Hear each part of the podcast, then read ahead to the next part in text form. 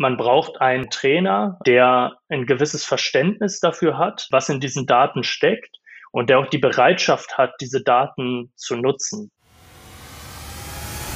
Recharge. Aufladen und neu durchstarten. Ein Podcast von Medienreaktor. Hallo und herzlich willkommen bei Recharge, dem Podcast für alle, die nach der Krise wieder richtig durchstarten möchten. Hier sind wieder wie gewohnt Andy und Flo und wir sprechen mit unseren Gästen über die Themen, auf die es dabei in Zukunft ankommen wird. Servus Andy. Ja, servus Flo, grüß dich. Schön wieder an Bord zu sein.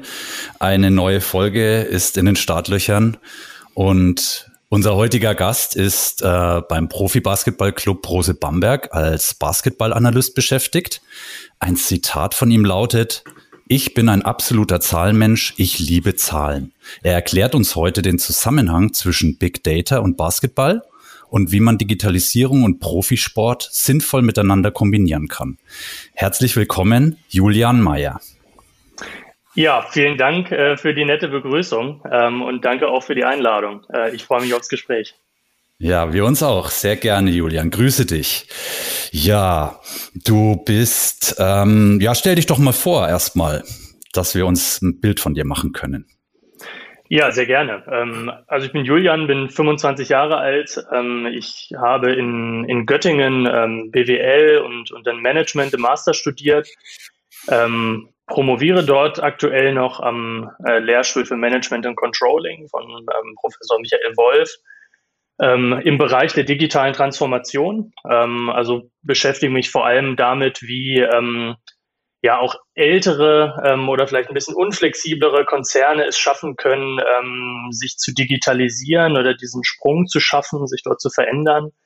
Ähm, bin aber seit sehr vielen Jahren extrem leidenschaftlich im Basketball zu Hause ähm, und habe vor ja mittlerweile fast vier Jahren ähm, angefangen für ähm, damals noch für die BG Göttingen und äh, für Coach Johann Reuerkas zu arbeiten. Ähm, und ja, da kommen wir sicherlich nicht drauf zu sprechen, aber da mache ich alles, was so mit Zahlen zu tun hat, mit Daten zu tun hat und ähm, bin dann in diesem Sommer ähm, mit ihm zusammen äh, zu, zu Brose Bamberg gegangen wo ich jetzt äh, seit dieser Saison zu Hause bin. Genau, also du hast quasi eine, eine Vorgeschichte in Göttingen. Jetzt bist du quasi seit Sommer ungefähr, denke ich, in Bamberg. Ähm, warst, du, warst du schon mal jetzt in Bamberg in der Zeit oder bist du aktuell nur remote tätig? Ich mache es vor allem remote, war aber auch schon zweimal in Bamberg, ähm, gleich zu Beginn, ähm, um mir natürlich auch mal alles anzuschauen, um die Leute dort zu treffen. Ähm, das finde ich immer ganz wichtig ich wäre mit Sicherheit auch schon deutlich häufiger in Bamberg gewesen, äh, wenn da nicht äh, im Moment was wäre, was das so ein bisschen verhindert. Ähm, aber größtenteils ähm, arbeite ich da remote. Und ähm, du hast ja gerade schon erzählt, du hast mit dem Trainer, also mit dem Johann Reuerkas, bereits in Göttingen zusammengearbeitet. War das dann für dich quasi auch der Grund, mit hierher zu kommen, zu Brose Bamberg? Ja, das war natürlich so ein bisschen die, die Initialzündung dann. Ähm, als, als Johann das Angebot bekommen hat oder sich da mit Bamberg einig war, ähm, steht natürlich immer so ein bisschen die Frage im Raum, wen er dann vielleicht auch so alles aus seinem äh, Coaching-Staff mitnimmt, ähm, um auch so ein bisschen vielleicht die, die bisherigen Prozesse oder diese, diese Eingespieltheit in dem Coaching-Staff ähm, auch an den neuen Standort mitzubringen. Ähm, deshalb war das natürlich ganz wesentlich davon getrieben. Ähm, ich muss aber sagen, Rose Bamberg ist natürlich ein, ein Verein mit einer, mit einer extrem starken Geschichte. Ähm, das ist ein, großer Verein mit, mit tollen Fans, wo die, die Hallen immer voll sind in den letzten Jahren. Ähm, deshalb war das für mich natürlich auch irgendwo ein No-Brainer, ähm, da ähm, mitzugehen und, und diesen Schritt zu wagen. Ja, das ist mit Sicherheit äh, eine tolle Chance auch. Ja, du bist jetzt ähm, Data Analyst. Beschreib das doch mal. Was, was machst du denn da genau? Was kann man sich darunter vorstellen? Ähm, ja, da könnte ich wahrscheinlich sehr groß ausholen. Ich äh, versuche mal, dass es nicht allzu sehr ausufert. Ähm, also ganz grob kann man erstmal sagen, ich, ich schaue mir ähm, Basketball in dem Kontext aus einer reinen Zahlenperspektive an. Das heißt, ich ähm, ich sorge dafür, dass wir irgendwie die ganzen Zahlen zusammenbekommen, äh, baue mir da sozusagen gewissermaßen Datenbanken auf und ziehe mir irgendwie alles an Daten, was ich so bekommen kann ähm, und analysiere dann alles Mögliche aus einer reinen Datenperspektive. Also das, ähm, ist während der Saison vor allem die Vorbereitung auf Spiele, also das, das Scouting vom nächsten Gegner aus einer reinen Zahlenperspektive. Ähm, das ist im Nachgang von dem Spiel ähm, sozusagen eine Analyse, wie das so gelaufen ist, was gut war, was schlecht war. Auch da versuche ich alles aus den Daten rauszuholen. Das ist aber auch beispielsweise die ganze Saison über gewissermaßen Monitoring, um zu schauen, was läuft bei uns eigentlich gut, ähm, wie stehen wir da, was können wir verbessern, was läuft vielleicht nicht gut. Ähm, und dann zuletzt auf jeden Fall auch im Sommer ähm, die Unterstützung im, im Recruiting, um da nochmal so eine Zahlenperspektive auf Spieler zu bekommen. Ähm, das heißt, ich bin natürlich auch großer Basketball-Fan und schaue extrem viel Basketball, aber ich versuche mich ähm, hier in der Position bei Brose Bamberg ähm, sehr darauf zu fokussieren, ähm, Johann Reuerkast so eine reine Zahlenperspektive zu bieten. Ähm, ich, ich weiß nicht, ob es das schon gut erklärt, aber das ist so mal ganz grob. Jetzt, jetzt sind Daten, Zahlen ja erstmal abstrakt, ne, für uns oder auch für die Hörer. Ähm, ja, was für Zahlen, um was für Zahlen und Daten geht's denn da eigentlich? Ähm, ich glaube, also sowas wie ein Boxscore ist, glaube ich, den meisten Basketballfans wahrscheinlich ein Begriff, ähm, wo irgendwie so ein bisschen eine, eine Zusammenfassung von all dem drinsteht, was so passiert ist. Was wir aber natürlich viel intensiver nutzen, sind, sind ganz detaillierte Daten, also sogenannte Play-by-Play-Daten, wo wirklich aus mehr oder weniger fast in jeder Sekunde, was äh, auf dem Basketballfeld passiert ist, ähm, Daten zu da sind. Ne? Also wer steht da auf dem Feld, ähm, wo wurde vielleicht gerade ein Rebound geholt, in welcher Sekunde oder von wo wurde geworfen, war der drin oder nicht. Ähm, also ganz, ganz detaillierte Daten zu, zu jeder einzelnen Spielsequenz. Und das sind eigentlich die Daten, mit denen ich dann arbeite und woraus ähm, ich mir dann alles berechne. Und ähm, also ich, wie stelle ich, wie muss man sich das vorstellen? Wo kommen diese Daten her? Ähm, sind die Spieler da in irgendeiner Form, haben die einen Sensor oder ist das quasi ein, ein, ein, visu ein visuelles ähm, Erkennen von, sage ich mal, Aktionen, die man dann sofort dokumentiert? Das stelle ich mir ziemlich kompliziert vor.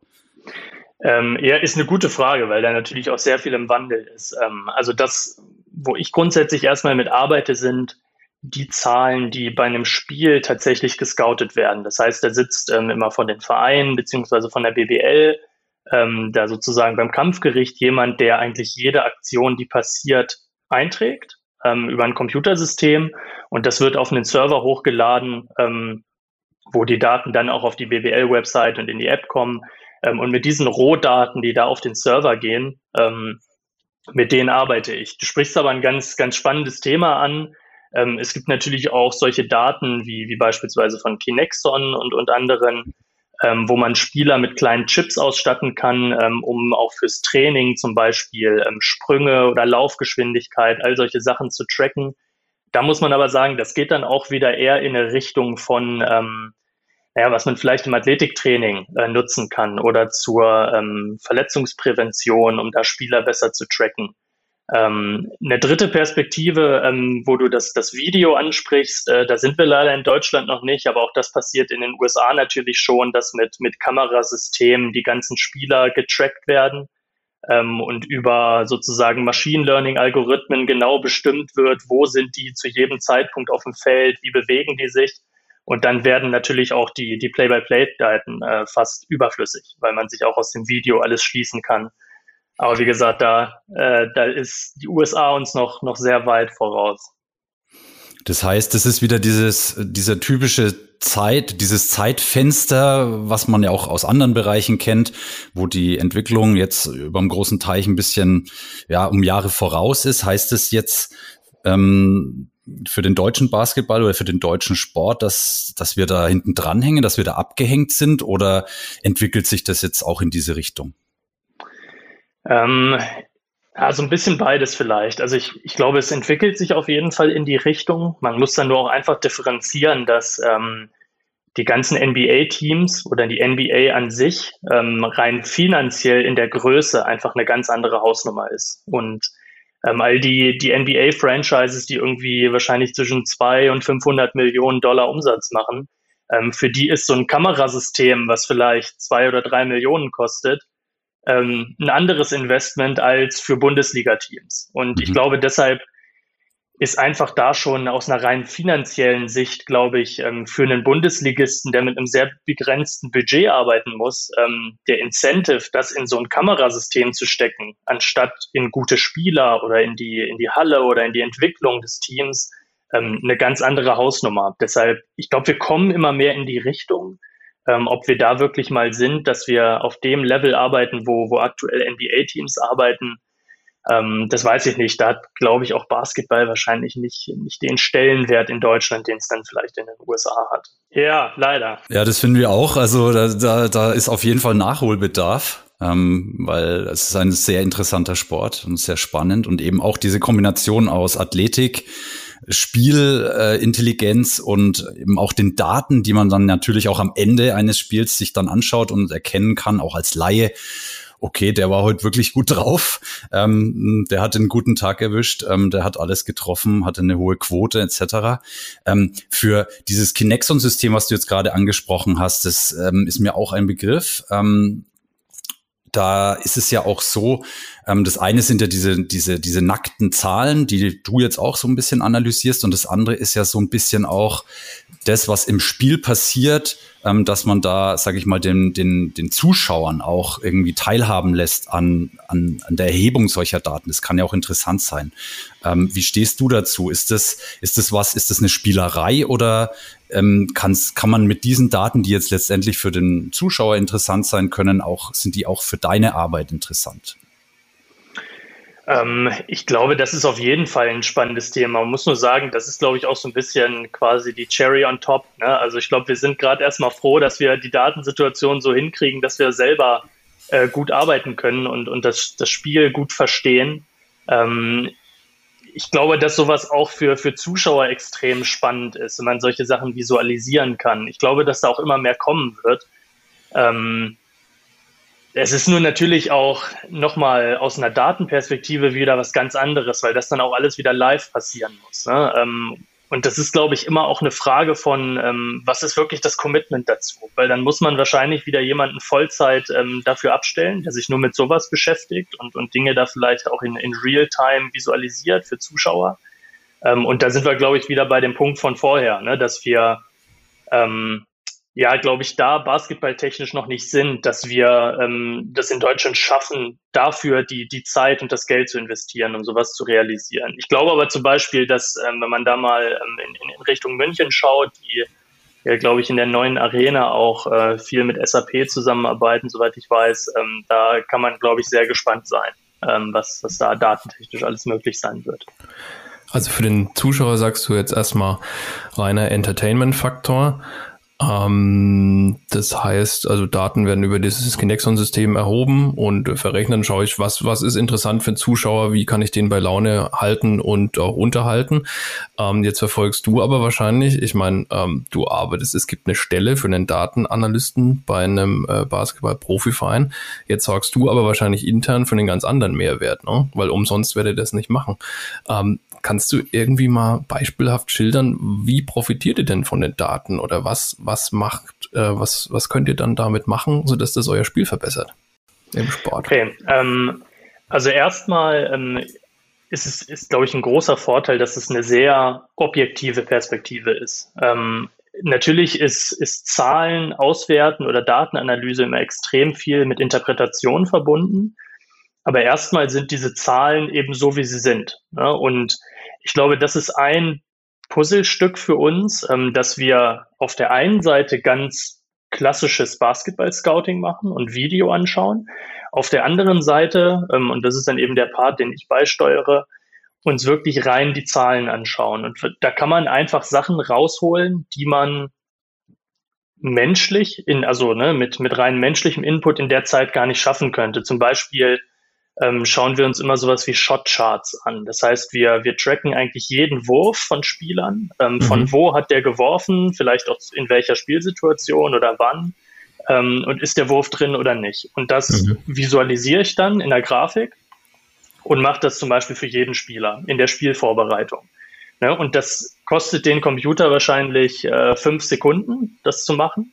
Ähm, und dann haben wir von jedem Spieler ein ganz genaues Bild von wo hat der überall in dieser Saison geworfen, war der drin oder nicht und können gewisse Muster erkennen. Also Ist ah. das jemand, der immer aus der Ecke wirft? Ähm, ist das jemand, der extrem viel am Korb abstießt? Wirft er viel aus der Mitteldistanz? Wie sind da die Quoten vielleicht unterschiedlich? Mhm. Und das ist für uns dann auch schon wieder ein Ausgangspunkt für Scouting. Ähm, auch wenn das jetzt vielleicht ein bisschen schon wieder ein bisschen sozusagen, ja, Basketball Detail ist. Ähm, aber wenn man zum Beispiel sieht, dass jemand extrem viel aus den Ecken wirft, also Corner Three nennen wir das, ja. ähm, dann, dann ist es wahrscheinlich auch einfach jemand, der in der Offense viel dort geparkt wird und wo vielleicht aus dem, aus dem Pick and Roll irgendwann die Hilfe kommt, der Pass in die Ecke. Ähm, das ist so ein Muster, was man da schon erkennen kann. Oder wenn ein großer Spieler immer von oben von der Birne sagen, sozusagen, also von, von der Dreierlinie an der Spitze wirft, ähm, dann sind das häufig viel sogenannte Pick-and-Pop-Situationen. Also ohne da jetzt ins Detail gehen zu wollen, aber was ich sagen will, ist, das geht extrem schnell, mit dem Computer diese Daten auszuwerten. Und wenn man den, den Code dafür einmal geschrieben hat, dann, dann ist es quasi kein Aufwand mehr. Und es ist für uns dann aus einer Zahlenperspektive schon ähm, auch so ein, so, ein, so ein Startpunkt, wo wir sagen, okay, das sehen wir in den Zahlen. Ähm, jetzt lass uns mal schauen, was passiert denn eigentlich auf dem Feld was dazu führt, ähm, dass das dabei rumspringt. Und deshalb, ich glaube, das Interessante ist, es ist einfach ähm, nochmal eine ganz andere Perspektive, die dann aber auch wieder ähm, es triggert, dass man darüber nachdenkt, warum sehen wir das eigentlich in den Zahlen? Und jetzt lasst uns mal auf dem Feld oder im Video anschauen, was eigentlich dazu führt. Also das ist, glaube ich, so ein bisschen der Mehrwert, dass es einfach nochmal eine andere Perspektive ist und dass man Analysen machen kann, die man als Mensch in der Zeit nicht machen kann. Denn ich kann mich auch hinsetzen und mir das Video anschauen und mir auf dem Blatt Papier äh, irgendwie ein Kreuz machen, von wo der Spieler immer wirft. Da sitze ich aber ein paar Tage. Ja, und der Computer macht es eben in, in, ein paar Sekunden. Das heißt, du, du, du hast da eine, eine spezielle Software zur Verfügung, die das kann. Ist das was, was alle Teams in der Bundesliga nutzen oder ist das was Spezielles, was du jetzt entwickelt hast möglicherweise? Oder was ist genau. das für eine Software? Ähm, also ich muss sagen, die alle Sachen, die ich, die ich da zur Analyse nutze, habe ich äh, selber geschrieben, also selber programmiert. Ähm, ich wüsste jetzt auch gar nicht, was es da zu gibt. Also ich glaube nicht, dass es da irgendwas auf, auf dem Markt gibt, was man dafür nutzen kann, weil das natürlich super spezifisch ist. Ähm, also meiner oder meines Wissens nach machen das nicht viele Teams. Ähm, es sind, glaube ich, nur, nur ganz, ganz wenige, ähm, weil man, glaube ich, auch jemanden dafür braucht, der, ähm, naja, ich sag mal, irgendwie verrückt genug ist, um das alles mal zu machen. ähm, genau, deshalb, das sind eigentlich alles, alles Programme, die ich da selber geschrieben habe. Aber das bedeutet ja im, im Umkehrschluss, dass du mit deinem Know-how und auch mit der, letztendlich mit der Software, mit denen du die Daten dann erhebst und, und auch statistisch erfasst, dass du ein, so eine Art Alleinstellungsmerkmal hast oder dass Prose Bamberg mit dir da so ein Alleinstellungsmerkmal hat. Wie, wie sieht denn das aus? Da gibt's ja bestimmt Begehrlichkeiten, zum Beispiel, weil du jetzt gerade vorhin auch Scouting angeschaut äh, oder angesprochen hast.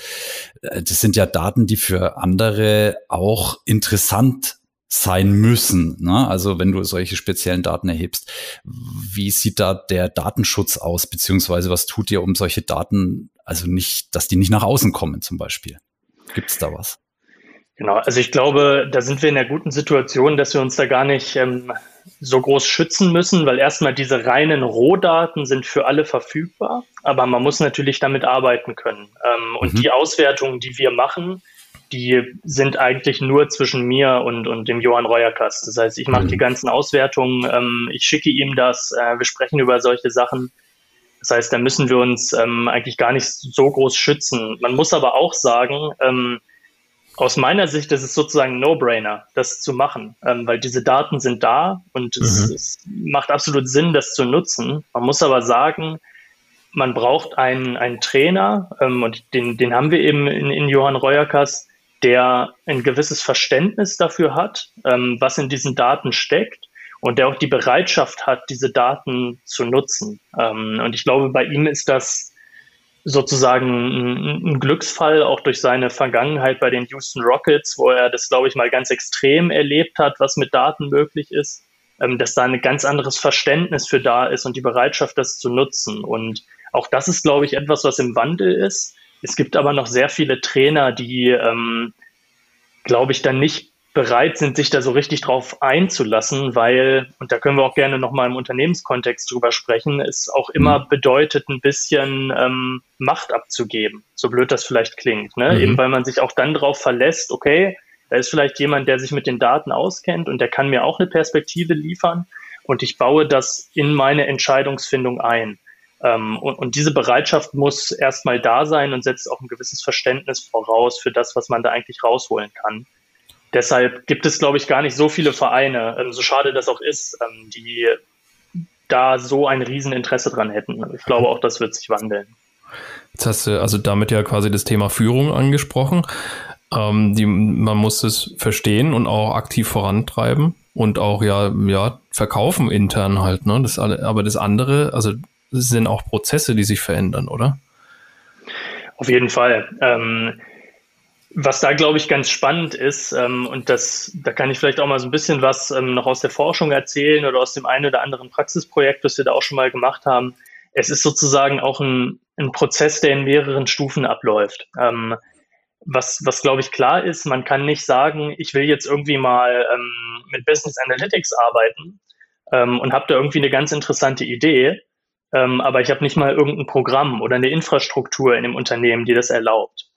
Ähm, deshalb ist es so ein, so ein mehrstufiger Prozess, ähm, was, was wir schon häufig gesehen haben, wo man ähm, vielleicht erstmal die Infrastruktur schaffen muss, ähm, wo man dann auch entsprechende Technologien haben muss, bevor einem am Ende überhaupt dieses Know-how, ähm, das zu nutzen, auch was bringt. Also mal auf unseren Kontext übertragen. Wenn ich mich gerne mit, mit, ähm, mit Zahlen und mit Daten im Basketball-Kontext auseinandersetze, ähm, das bringt mir nichts, wenn die Daten nicht verfügbar sind oder wenn ich diese Programme nicht hätte, ähm, mit denen ich das auswerten kann.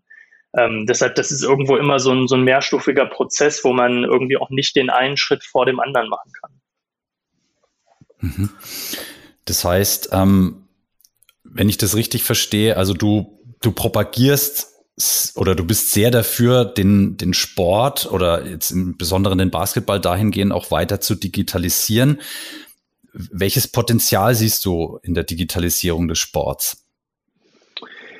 Ich glaube, großes Potenzial. Ähm, man kann sich natürlich jetzt immer so ein bisschen streiten, inwiefern bringt das den Sport als Ganzes voran und inwiefern ist es vielleicht einfach eher ein Wettbewerbsvorteil für einzelne Teams, die das machen im Vergleich zu denen, die es nicht tun.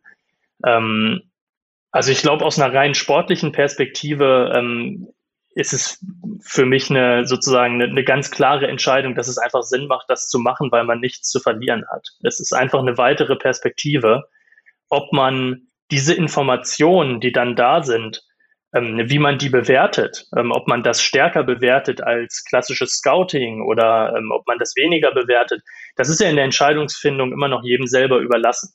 Ähm, aber diese Daten, die da sind, nicht zu nutzen, macht aus meiner Sicht erstmal gar keinen Sinn.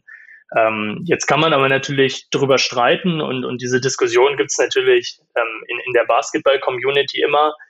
Ist so ein, so ein zahlengetriebener Basketball dann am Ende wirklich schöner?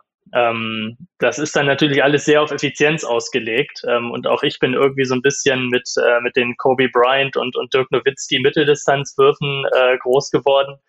Ähm, Wenn es nach einer Zahlenperspektive geht, ähm, dann gibt's sowas natürlich nicht mehr. Ähm, aber ich glaube, besonders wenn wir dann da hinkommen, dass man, ähm, und das sieht man ja auch schon so ein bisschen ähm, in den USA, wenn man dann wirklich Zahlen mal nutzen kann, um auch in Real-Time Sachen für Fans ähm, darzustellen, da ist, glaube ich, ganz, ganz viel Potenzial drin.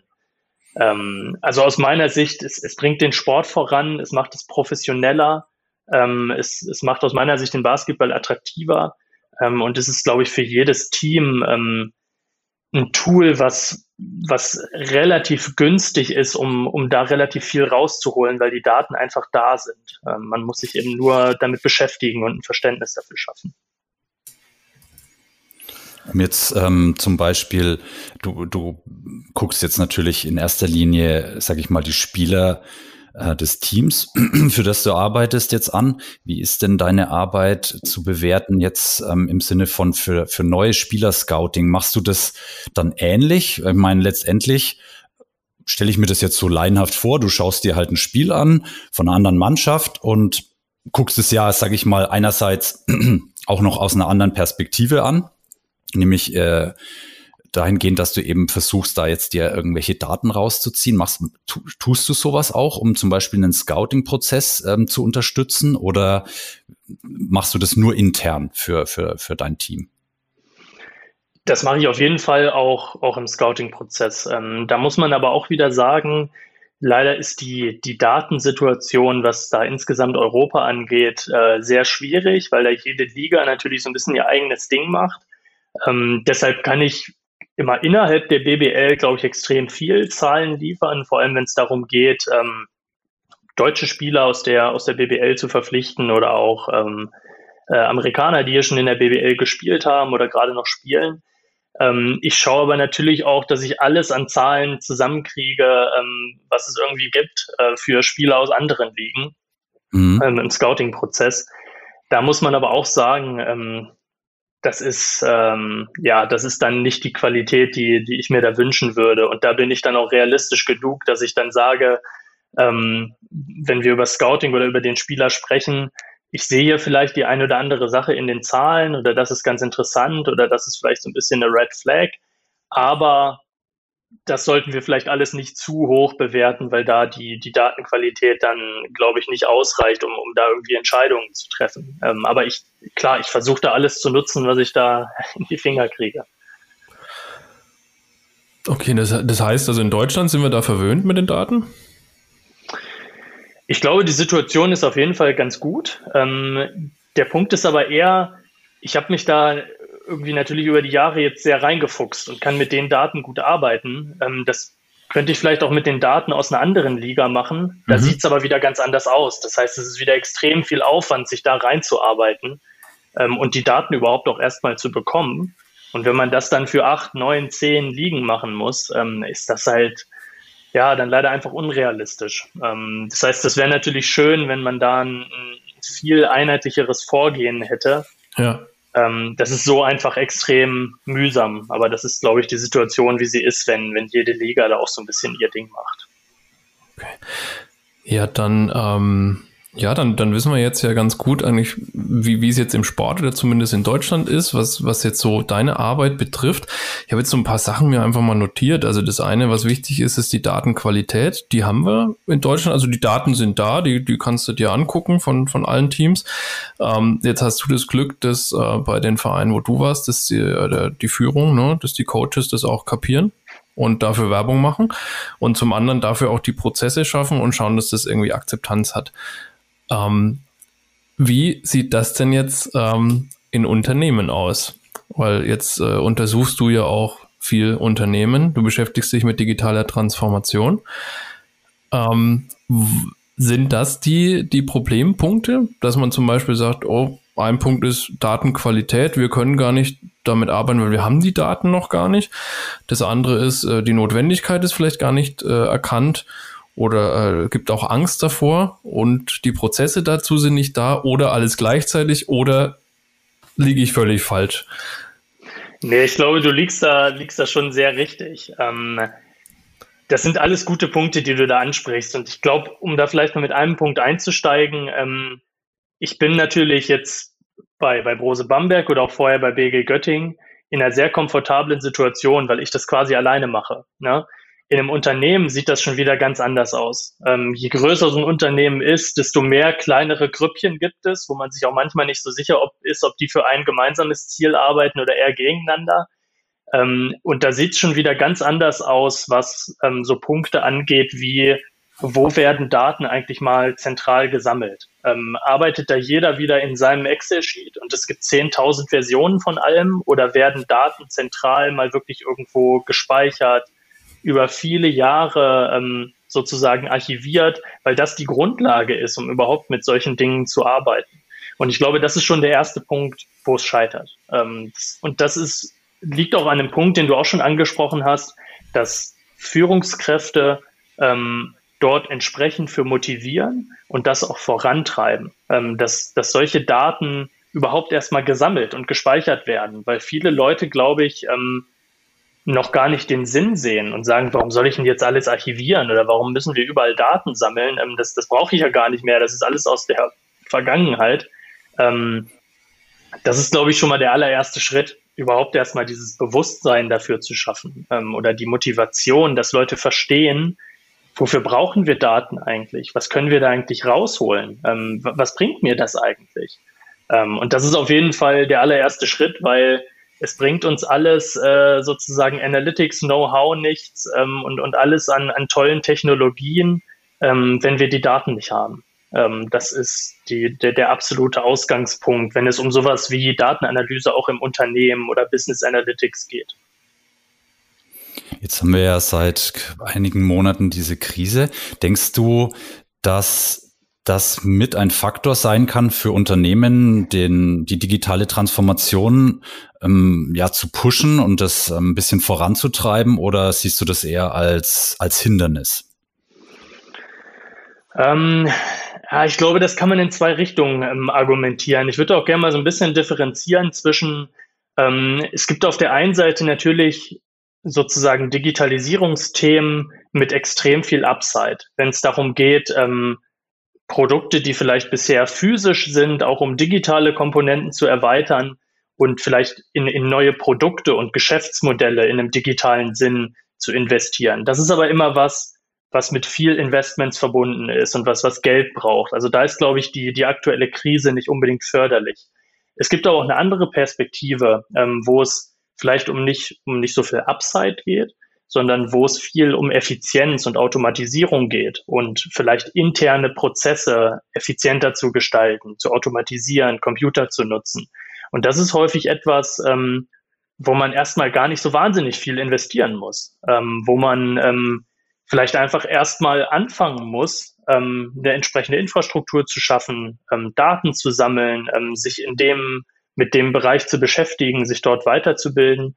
Und das ist meistens was, ähm, das ist nicht mit groß Investment verbunden und das sind auch keine Moonshots, die sich vielleicht in fünf Jahren mal auszahlen, ähm, sondern das sind Dinge, die man jetzt machen kann. Und ich glaube, für alle Unternehmen, wo ähm, ja, wo das Geld vielleicht aktuell auch knapp ist oder wo man schauen muss, wie können wir es irgendwie schaffen, ähm, effizienter zu werden, äh, Dinge zu automatisieren, die jetzt vielleicht jemand macht, der eigentlich den ganzen Tag den gleichen Prozess macht, was man irgendwie relativ leicht auch durch eine Maschine machen kann, so dass dieser Mitarbeiter sich mit Dingen beschäftigen kann, wo er viel mehr Wert schaffen kann.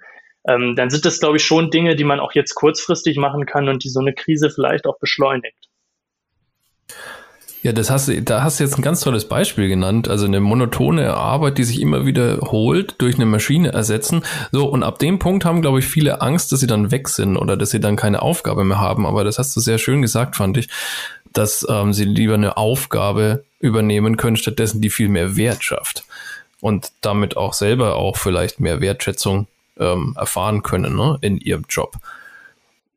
Ja, definitiv definitiv. Ähm, ich glaube, also ein Beispiel ist da, ähm, ich habe es schon mal angesprochen, mit, mit, dass es in so einem Unternehmen immer jeder dann irgendwie mit seinen einzelnen Excel-Sheets arbeitet und so.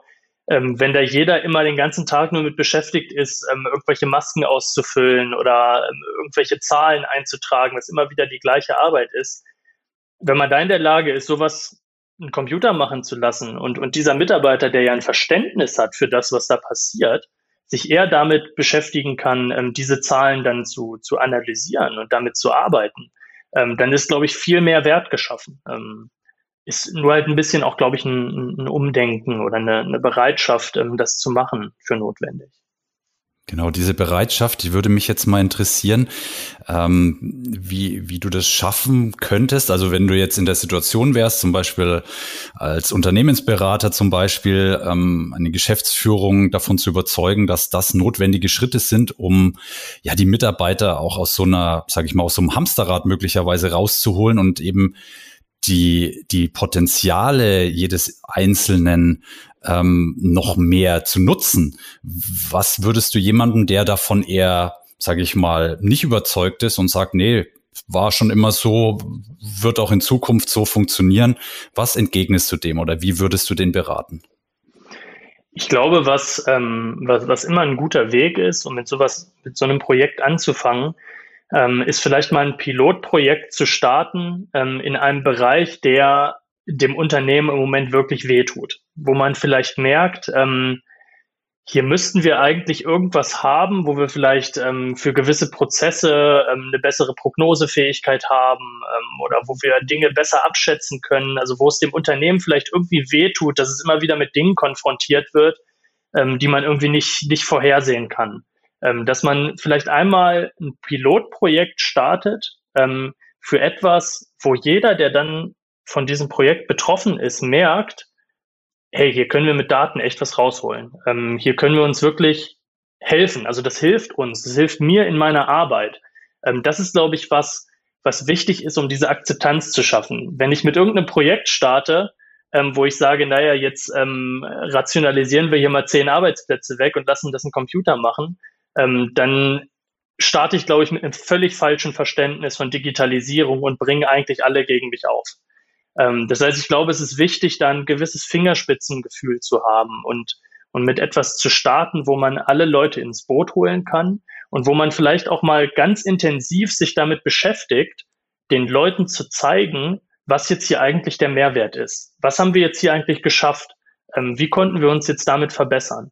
Ähm, ich glaube, das ist ganz wichtig, weil am Ende muss man die Leute mit ins Boot holen und die Leute dafür motivieren. Denn, denn eins ist klar, ähm, die Digitalisierung wird nicht weggehen. Ähm, das ist nicht ein, ein Trend, den es jetzt gerade mal gibt und der in zwei, drei Jahren wieder abflacht.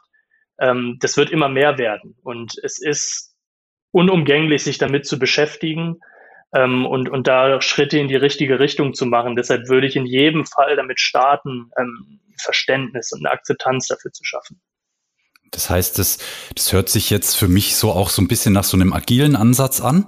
Ähm, also nicht zu kommen und sagen, pass auf, du musst jetzt hier alles ändern und alles digitalisieren und im Prinzip so einen riesigen Berg äh, auftürmen, den man dann vielleicht gar nicht ähm, ja, wegschaufeln möchte, sondern dass man eher sagt, schaut, wo, wo tut's dir am meisten gerade weh?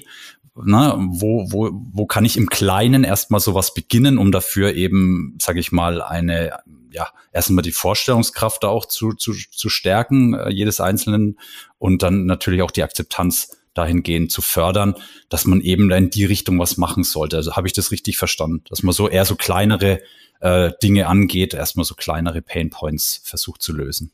Genau, und ich glaube, es ist einfach auch ganz wichtig, ähm, und das hatte ich vorhin schon mal so ein bisschen angedeutet, da einen Schritt nach dem anderen zu machen. Ähm, weil was man häufig sieht, auch in großen Konzernen, ist, dass die merken, oh, jetzt müssten wir eigentlich mal ein bisschen was machen. Jetzt schicken wir mal ähm, ein paar von unseren Managern ähm, in irgendeinen Digitalisierungsworkshop ähm, und die lernen irgendwas ganz Tolles über Business Analytics und dann kommen die wieder zurück in den Konzern ähm, und, und, und wollen das umsetzen und also jetzt mal sozusagen ganz banal gesprochen und dürfen sich dann nicht mal entsprechende Programme downloaden, weil das irgendwie in der IT nicht freigeschaltet sind.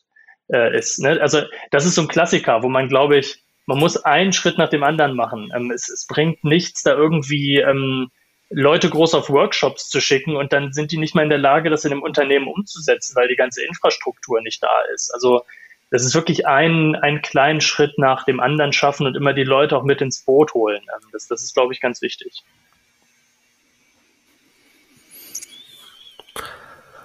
Ja, jetzt äh, könnten wir eigentlich noch äh, uns wahrscheinlich äh, drei Stunden mit deiner Promotion beschäftigen oder was, was du da jetzt machst. Ähm, aber ähm, also mich würde auf jeden Fall interessieren, ähm, wie du jetzt gerade Unternehmen hilfst oder was, was du untersuchst konkret. Einfach mal, dass wir da noch eine Vorstellung davon haben. Ja, genau. Ich glaube, da muss man ähm, auch vielleicht noch mal ein bisschen differenzieren. Was ich natürlich in meiner Promotion viel mache, ist, ähm, dass ich mich erstmal relativ theoretisch mit vielen Dingen beschäftige ähm, und erstmal in einem, in einem ganz großen Rahmen untersuche, ähm, wie sich das so mit der Digitalisierung verhält. Da muss man auch ganz ehrlich sagen, das ist manchmal relativ weit weg davon, wie vielleicht ähm, kleine mittelständische ähm, Unternehmen ähm, in, in Deutschland versuchen, sich zu digitalisieren. Ähm, was ich mir da aber anschaue oder wo ich mich ähm, so ein bisschen ja im Moment drauf, drauf spezialisiere, ist, dass ich schaue, wie können es eigentlich ähm, große und vielleicht auch ältere Konzerne, ähm, die über viele Jahre lang, über, über, über viele Jahre hinweg eigentlich immer das Gleiche gemacht haben. Wie können dies eigentlich schaffen, sich jetzt zu digitalisieren? Und da spricht man häufig von, von Inertia, was, was so viel wie Trägheit heißt.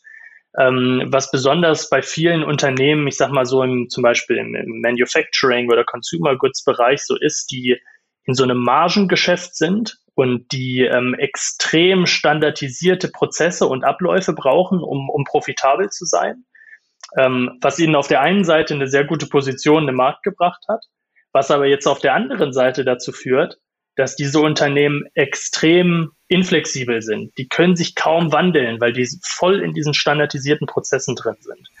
Ähm, und da beschäftige ich mich sehr viel mit zu schauen, was sind eigentlich Mittel und Wege, ähm, wie solche Unternehmen da rauskommen. Und das ist sowas wie ähm, Braucht man vielleicht einen neuen CEO aus einer anderen Industrie? Ähm, braucht man vielleicht ähm, M&As, wo man kleinere digitale Unternehmen aufkauft und, und deren Wissen integriert?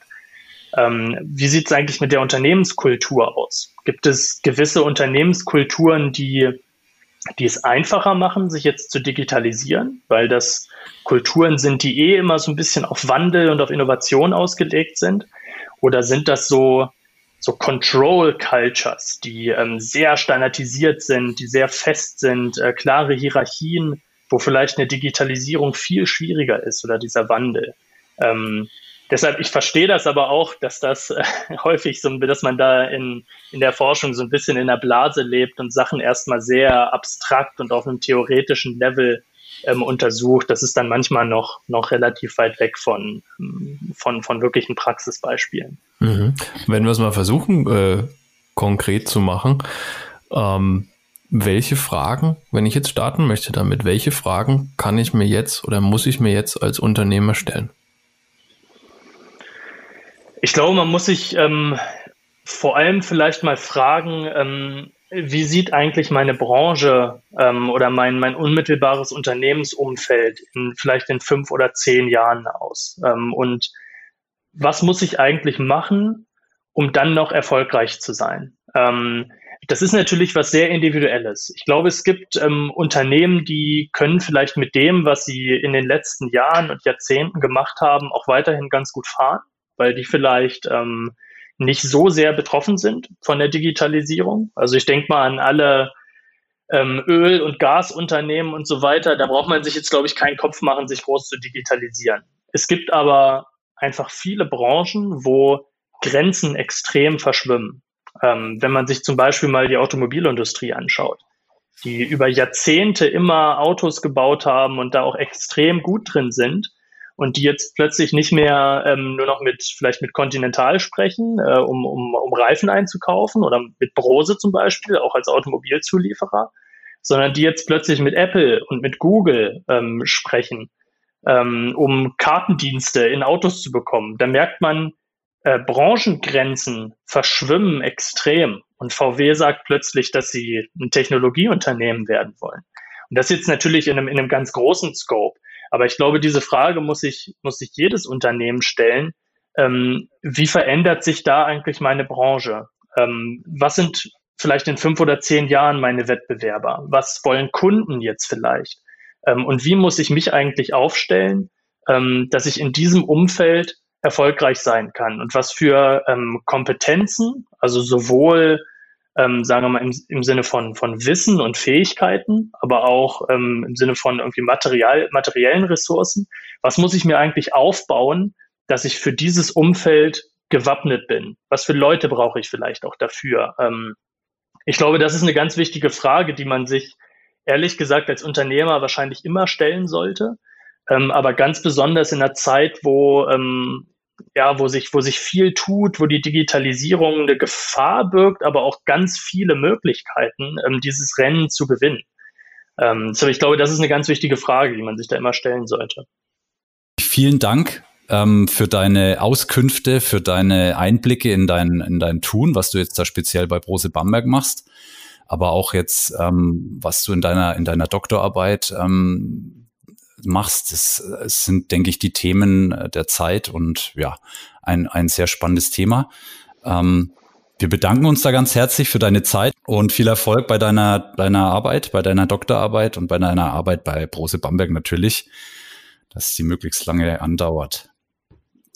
Ja, vielen Dank. Ähm, es war ein sehr angenehmes Gespräch. Ähm, vielen Dank für die Einladung. Ähm, Ist ein toller Podcast, ihr macht einen super Job. Ähm, auch viel, viel Erfolg dafür für sozusagen die nächste Zeit. Ähm, ja, und nochmal vielen Dank für die Einladung.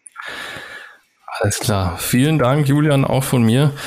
Ähm, was kann man im Sport aus Daten analysieren? Was kann ich im Unternehmen vielleicht daraus äh, lernen? Wie kann ich die Grundlage dafür schaffen, Leute motivieren? Klein anfangen, Projekte aussuchen, die direkt einen Effekt haben und Leute mitnehmen. Vielen Dank von Andy und mir. Das war wieder Recharge, die letzte Folge dieses Jahr. Abonniert uns, ähm, hört uns weiter, hört alle alten Folgen. Und nächstes Jahr geht's weiter. Bleibt gesund. Ciao. Ciao.